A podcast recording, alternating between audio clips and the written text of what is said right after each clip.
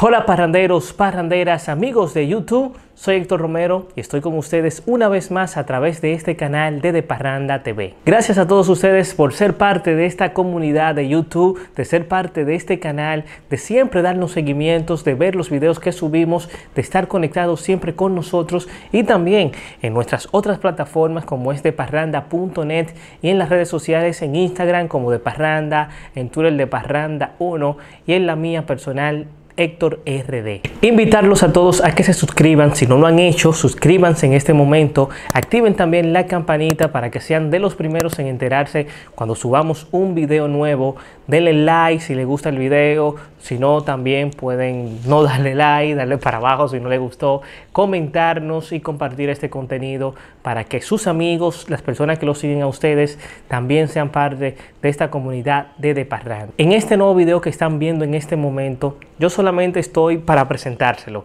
para presentarles una entrevista que estuvimos haciendo en el Nuevo Diario TV a través del programa El Nuevo Diario AM, donde participo cada mañana de lunes a viernes en esa plataforma también de redes sociales, de web en el nuevo diario.com.do y en todas sus redes sociales que pueden seguirlo en este momento. Aquí le dejo el listado de cómo pueden ver el nuevo diario TV y cómo pueden seguirlo en diferentes redes sociales. Estuvimos haciendo una entrevista al músico, director de orquesta, productor, arreglista, orquestador a Mauri Sánchez, que nos estuvo hablando cómo está pasando esta cuarentena en su casa, los trabajos que está haciendo, sus nuevos arreglos, sus, nuevos, sus nuevas producciones, qué cosas ya no podrá hacer y de todo. Así que les dejo este video que compartimos gracias al nuevo diario por permitirnos usar este contenido también para los parranderos. Así que iniciamos.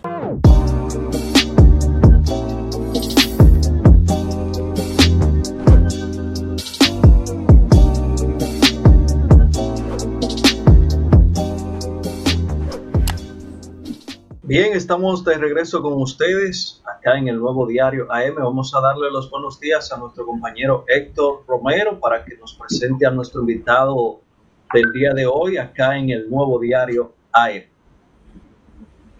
Eh, buenos días, eh, buenos días a todos los televidentes del nuevo diario TV. Buenos días, Don Tuto, Zapata y muy buenos días a nuestro invitado del día de hoy eh, quien es un maestro de la música conocido tanto en la parte clásica como popular, eh, gran instrumentista, director de orquesta, es uno de los productores eh, de eventos más importantes que tenemos en la República Dominicana.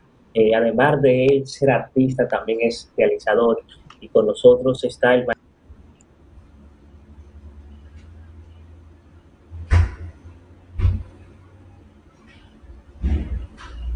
Sí, muy buenos días. ¿Cómo están ustedes? Sí, adelante a Mauri. Parece que perdimos a nuestro compañero Héctor Romero, pero vamos a, darle la bienvenida a Mauri Sánchez en este espacio. Así que adelante. Hola, hola, ¿cómo están ustedes? Muy bien, gracias por la invitación. Este, nada, aquí estamos conectados. Excelente. Bueno, eh, Hemos querido invitarle a Maurice para que nos hable. Sabemos que el sector ahora mismo del entretenimiento y todo lo que tiene que ver con, los espectáculos eh, está prácticamente muerto debido a la situación por la cual estamos pasando. Y principalmente con este propósito hemos querido invitarle para que nos hable de la situación por la cual están ustedes pasando en este momento. Bueno, mira, este mm, el medio artístico en general, en todas sus disciplinas, eh, ahora mismo está muy afectado con, eh, con todo esto que está pasando con el virus, del, con el coronavirus. Mira, nosotros hay algo muy curioso, y nosotros los artistas pertenecemos a lo que se llama la economía informal. ¿Verdad? A la economía informal porque eh, vivimos del día a día todos tenemos actividad, debemos de vivir con lo que producimos el día a día, con una gran diferencia que, o sea, con lo que nos, diferenciamos con los demás eh, informales, por ejemplo, los vendedores ambulantes y todo aquello, es que nosotros somos profesionales del arte, ¿no? Entonces es difícil tú eh, entender que que, estés dentro de la economía informal siendo un profesional del arte. Entonces nos hemos visto afectados, ¿no? No, no hay un renglón, por ejemplo, en el gobierno que descifre una ayuda específica para los artistas, ¿no? O sea, no, revisando todo, no veo que, estemos contemplados ni en fase 1, ni en fase 2, ni, ni, en nada que tenga que ver con ese tipo de ayudas. Y es porque obviamente no estamos, digamos que registrados. Yo siempre he dicho que, que el gobierno debe hacer ahora mismo de emergencia una base de datos rápidamente para localizar a los artistas, para saber quiénes son todos los artistas, que llenemos algo en línea, ya sea a través del Ministerio de Cultura o de, o de, o de otro estamento del Estado, que sea una forma rápida de que, de, que estemos reglamentados en algún estamento del Estado, de modo tal que el Estado pueda hacer algo por nosotros.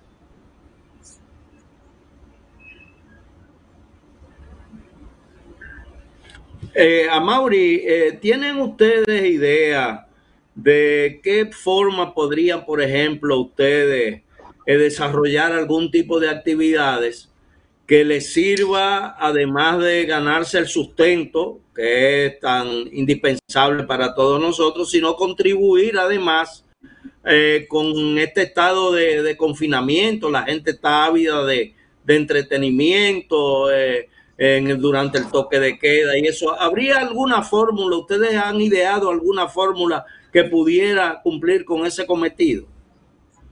Mira, yo estuve pensando ayer, por ejemplo, que una buena forma de ofrecer algún tipo de entretenimiento en línea sería ver si ahí mismo, por ejemplo, el mismo estado eh, te garantiza eh, alguna eh, entrada de dinero por, por, ese hecho, por ejemplo.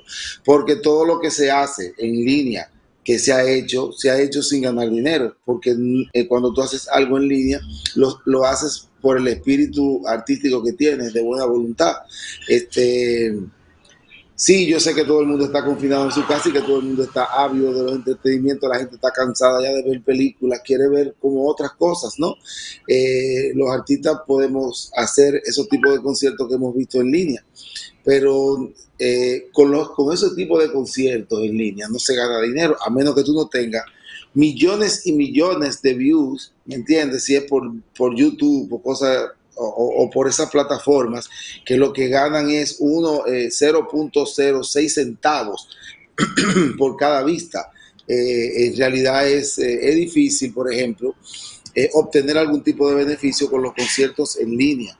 Lo hacemos porque lo queremos hacer. Por ejemplo, yo estaba tratando de hacer algunos lunes de Amauri por aquí, que lo hago con piano solo. Obviamente pueden ser muy chéveres si hago por lo menos un par eh, con un artista en su casa y yo aquí, pero lo hacemos de buena voluntad. No es que uno puede percibir dinero de eso, a menos que el Estado diga, bueno, déjame, eh, fulano va a hacer un concierto, se van a juntar tanto a hacer un concierto y le vamos a dar. O las empresas patrocinadoras que permitan pasar alguna cuña durante, durante estos eh, conciertos, porque ahora todo el mundo está en línea todo el mundo está en la casa en línea. Yo veo que las empresas telefónicas mandan comunicados de que, de que descarguen lo que sea necesario y todo, porque a veces se congestiona. Sí, pero sería una, fórmula, sería una fórmula si el, gobierno verdad patrocina este tipo de actividades que se organizaran y además, como tú muy bien dices, podría inclusive contar con el patrocinio de algunas empresas, se podría armar eso, eso sí, porque yo lo estuve pensando ayer y digo, conchole, pero mira, aquí hay otra fórmula, aquí hay otra forma en la cual los artistas pueden recibir eh, dinero si hacen este tipo de conciertos eh, a través de las redes, a través de las, eh, de las plataformas diferentes que hay, ¿no? Y se ofrecen en línea, uno en la casa los ve, que presenten algo también interesante dentro de las limitaciones que tenemos, de que cada uno tiene que estar en sus casas, ¿no? Pero hay opciones, yo lo sé, pero eh, hasta ahora lo que se ha hecho es de buena voluntad. Sería bueno tener este, algún tipo de incentivo que también motive eh, al artista al hacer eso, porque lo ven millones de personas, bueno, digamos cientos de miles o miles de miles en adelante. Así es. Bueno, ya, bueno, ya compañero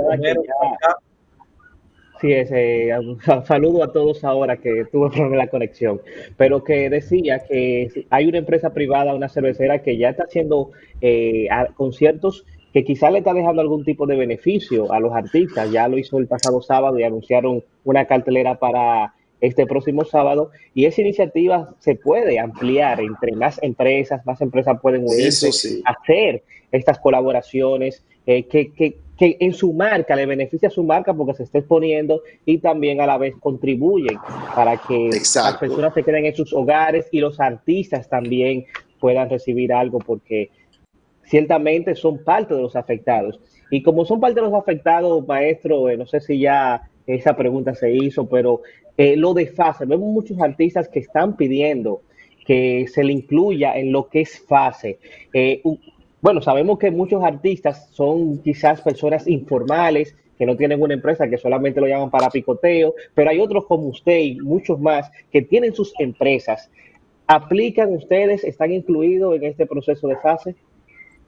Bueno, mira, eh, eh, la academia, la academia en sí, estamos haciendo ahí todos los aprestos con los, con los contables y todo para, para, aplicar para el asunto. Creo que en uno de los dos aplicamos como, como una empresa, ¿no? Que somos, y eso favorece favorecería a, por ejemplo, completar dinero que tenemos que buscar para pagar los profesores, aún estemos cerrados, ¿no? Porque estamos cerrados porque somos una academia que, que nos enfocamos al teatro, cuando llega un momento en que las clases virtuales ya no surten el efecto porque tienes que trabajar en grupo las vocalizaciones en grupo, las canciones se hacen en grupo y, no puedes montarlo, aunque, aunque en una plataforma tú puedas coger 100 personas al mismo tiempo, ya nosotros estábamos ensayando para el, festival de fin de año.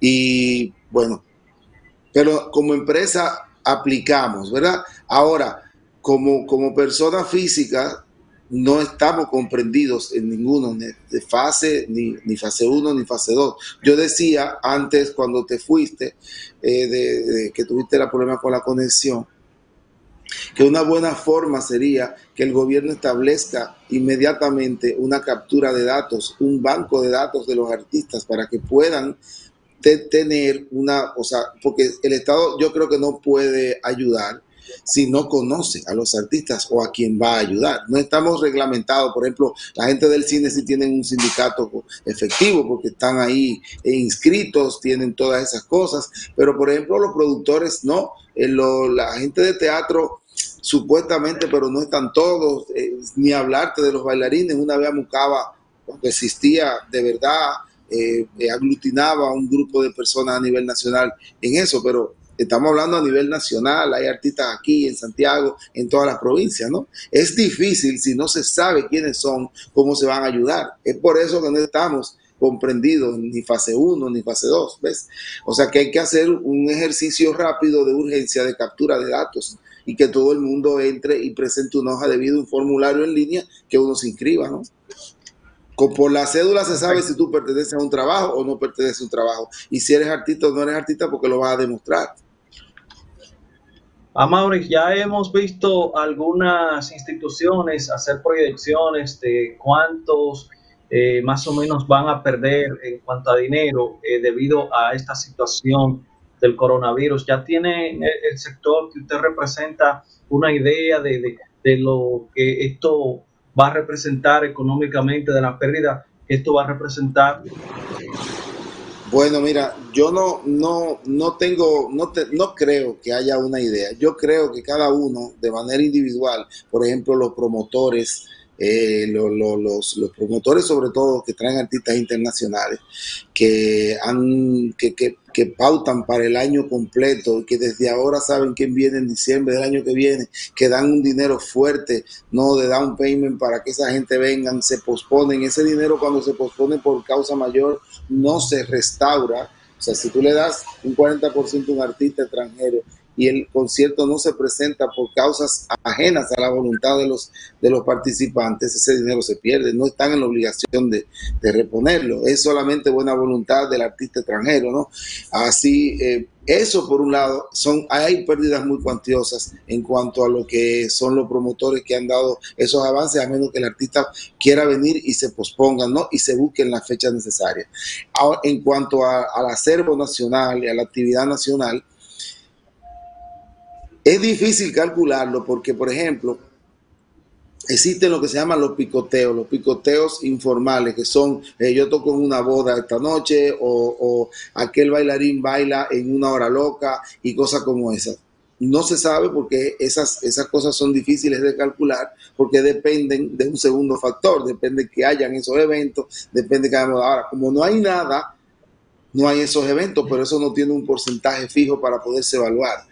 Eh, lo que sí es que cuando hay problemas económicos, como ahora que, mm, estas pandemias afectan económicamente todas todos los renglones, todos los renglones económicos, todas las carreras, todas las empresas, a todas las personas.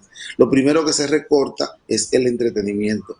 Tú no vas, después que esta crisis termine, es difícil tú decir, déjame ir a ver eh, a Pablo Alborán y pagar 7 mil pesos por una boleta, cuando tú dices, espérate, yo tengo meses sin trabajar, yo no puedo gastar ese dinero, y así sucesivamente. O sea que él va a ser no solamente ahora, esto es muy paulatino que va a volver la actividad a comenzar de nuevo. Tenemos que reinventarnos para ver, porque somos los artistas dependen de que haya un conglomerado de personas viéndote. También la gente se queda como un poco nerviosa.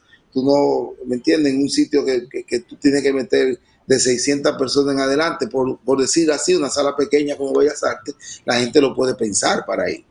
Y aún las elecciones que están, eh, que están para el 5 de julio, que se supone que el 5 de julio este, podamos eh, deambular por las calles normalmente, me preocupa mucho que toda la parte, que, que, que todo esté, que no se estén cumpliendo las normas la gente no está cumpliendo ya la cuarentena. Hay mucha gente en la calle, según veo por los noticiarios, veo las fílmicas, y las, este tipo de pandemias se curan obedeciendo las leyes sanitarias.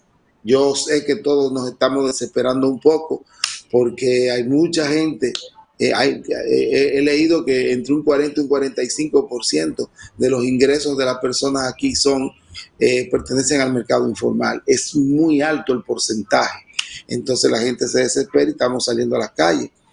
Este, todo lo que tiene que ver con el arte, porque también son los museos que están cerrados, son las salas de teatro, las salas de cine, las salas de espectáculo, las salas de eventos. Eso afecta también a todos los que trabajan ahí, a los cajeros de ahí, a los mozos de ahí, a la gente que hacen alimentos y bebidas. O sea, es una cadena fuerte la parte de entretenimiento que aglutina personas que dependen de eso.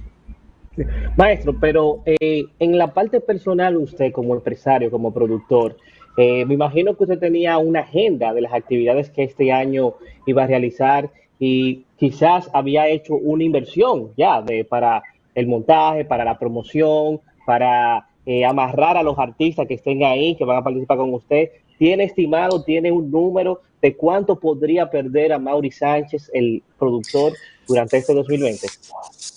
Mira, hasta ahora, eh, gracias a Dios, y digo gracias a Dios, yo tenía mi planificación de espectáculos y eventos a partir de septiembre. ¿Ves? Porque eso tiene una explicación, la voy a hacer ahora. Yo tenía, yo tengo eh, septiembre, octubre, noviembre y diciembre para hacer cuatro eventos.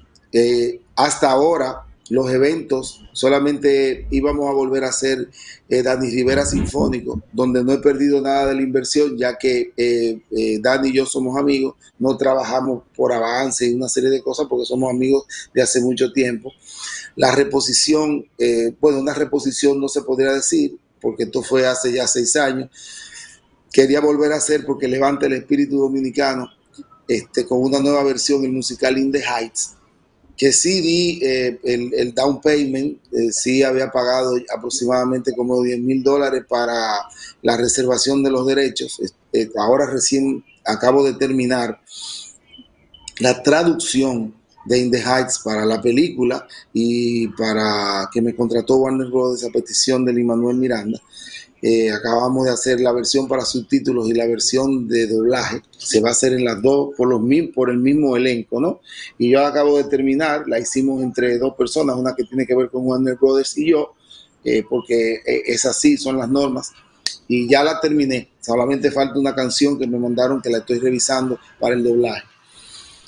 todo lo tenía en esa fecha. Ya tenía un concierto de Navidad todavía hay tiempo de concierto de Navidad, apenas estamos en, abril, o sea que no había hecho ningún tipo de inversión. Me he salvado en ese sentido porque en estos meses no tenía nada, porque he estado trabajando directamente desde agosto del año pasado en lo que es son la coordinación de la, la, coordinación eh, de la Dirección Nacional de Cultura que tiene el gabinete presidencial de Luis Abinader. Entonces yo entendía es mucho el trabajo que hay que hacer para elaborar las políticas culturales que debe de tener el país para las propuestas del candidato. Y yo entendía que era mucho trabajo. De hecho, no sabía de verdad cuando, cuando, cuando comencé a trabajar en el proyecto político que ocupaba tanto espacio de tiempo y a veces son 24 horas y te llaman a la una de la mañana, el mismo Luis a veces me llama a las doce y media, que a la hora que, tiene libre, y me dice cosas que quiere, que cómo van los trabajos. Nos reunimos muy frecuentemente toda la semana, inclusive ahora nos estamos reuniendo por la plataforma, todo el equipo de trabajo. Por eso no me he visto afectado, eh, gracias a Dios, con espectáculos que haya tenido que posponer, porque todo lo tenía para después de agosto.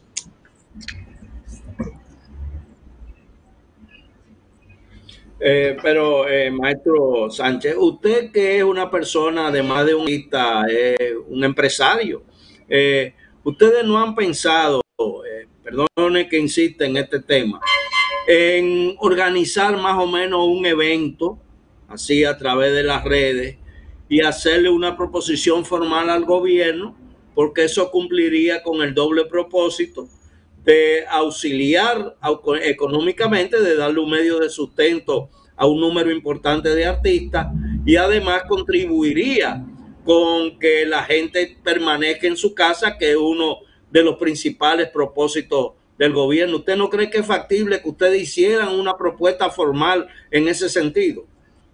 Sí, eh, eh, todo es muy factible. Entendemos que, ahora mismo, a partir de esa premisa, pues comunicarnos todos los productores y todo el mundo y comenzar eh, a prepararla y ponernos todos de acuerdo para poder hacerlo. O sea, las limitaciones de no poder salir y eso son un poco difíciles, pero a través de, estos mecanismos que nos podemos reunir varias personas al mismo tiempo, entiendo que sí, que, que es una muy buena idea y que, debemos de ponernos en marcha para eso. Yo comenzaré a partir de hoy mismo a tratar de ver en qué, en la medida de lo posible, si esto puede ser factible rápidamente. Perfecto.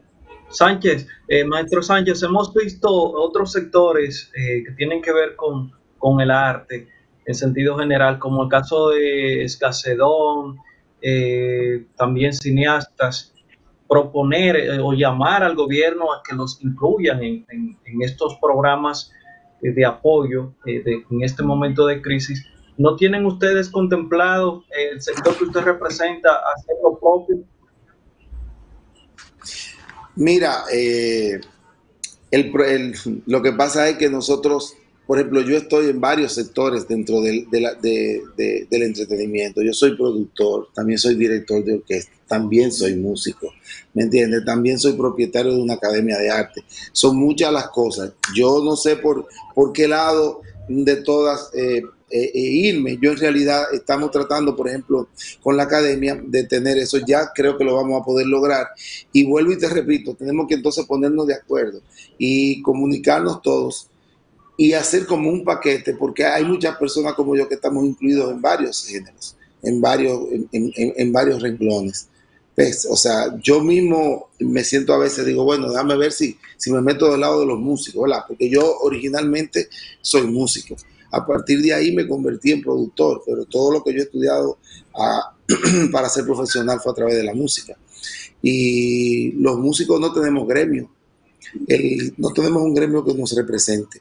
Eh, ha sido muy difícil eh, tener un gremio a nivel musical, ¿no? No, no, no nos hemos puesto de acuerdo. La misma naturaleza humana de los artistas. Yo cuando trabajo musical me, me, he tenido que volver administrador de temperamentos, porque tú trabajas con mucha gente que tiene temperamentos individuales y cada artista tú tienes que, que administrarlo. Son egos encontrados y que hay que, que, que limar una serie de cosas y uno se convierte en eso, en administrador de temperamentos. Vamos a ver qué pasa en estos días, si podemos eh, conciliar como todos y podemos llegar todos a una, a una decisión final. Yo creo que las crisis nos enseñan muchas cosas y esta crisis nos tiene que enseñar a nosotros a dejar atrás todas esas cosas y ponernos todos de acuerdo y echar para adelante. ¿No? Y eso sería algo bueno, que no solamente serviría en el momento, sino que como usted muy bien ha dicho, después que pase este problema del coronavirus, que no se sabe cuándo va a ser, pues van a, a permanecer ciertas actitudes de, de evitar la, las aglomeraciones de personas y eso, que podría servir ya eh, para el futuro, ¿verdad? Y e instaurarse como eh, una, una alternativa más para eh, todos los artistas. Así mismo, yo creo que, que, esta crisis nos ha enseñado a todos a ser un poco más prácticos y e inclusive hay un, eh, eh, a vivir con lo mínimo tratando de ser felices con eso. Es así, esto, esto nos enseña a nosotros a vivir felices con lo mínimo, ¿me entiendes? Porque esto es algo que el mundo no estaba preparado. Estamos viendo las calles de Nueva York vacías, cosas que veíamos en la película de ciencia ficción. Y, estamos viviéndolo de manera, eh, estamos en vivo en medio de todo este proceso, viviendo la misma película, ¿no? Este, los conciertos en línea y todo, yo creo que van a ser muy populares a partir de ahora. Y entiendo que las empresas van a apoyarlo porque es una buena iniciativa. Tú en tu casa compras tu trago, lo pones, no sé qué, qué sé yo cuánto, haces una cena y de repente tienes un concierto en tu casa con un artista que quieres ver, ¿no? Y lo puedes compartir. Les repito que estoy tratando de, de, de ver cómo hago los lunes de Amauri en línea, a ver si puedo hacer unos cuantos en medio de, de todo este proceso y la restabilización de todo, lo, de todo eh, el hacer eh, de entretenimiento en el país. Eh, maestro, estos días, uno estando en su casa, con bastante tiempo para hacer cosas que normalmente no se hacen, usted como arreglista, como creativo, ha aprovechado estos días para hacer algunos arreglos nuevos, componer algo, crear cosas en estos Pues, días?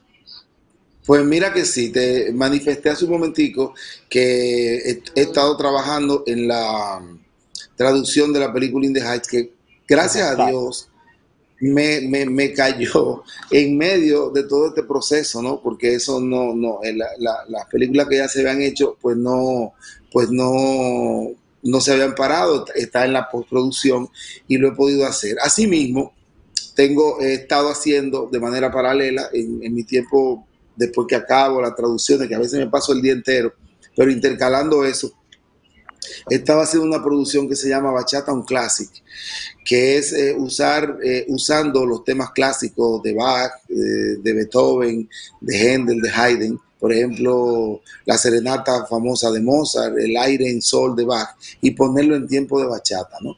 Ha sido, es un trabajo muy chévere, es un trabajo que entiendo que es muy interesante, ¿no?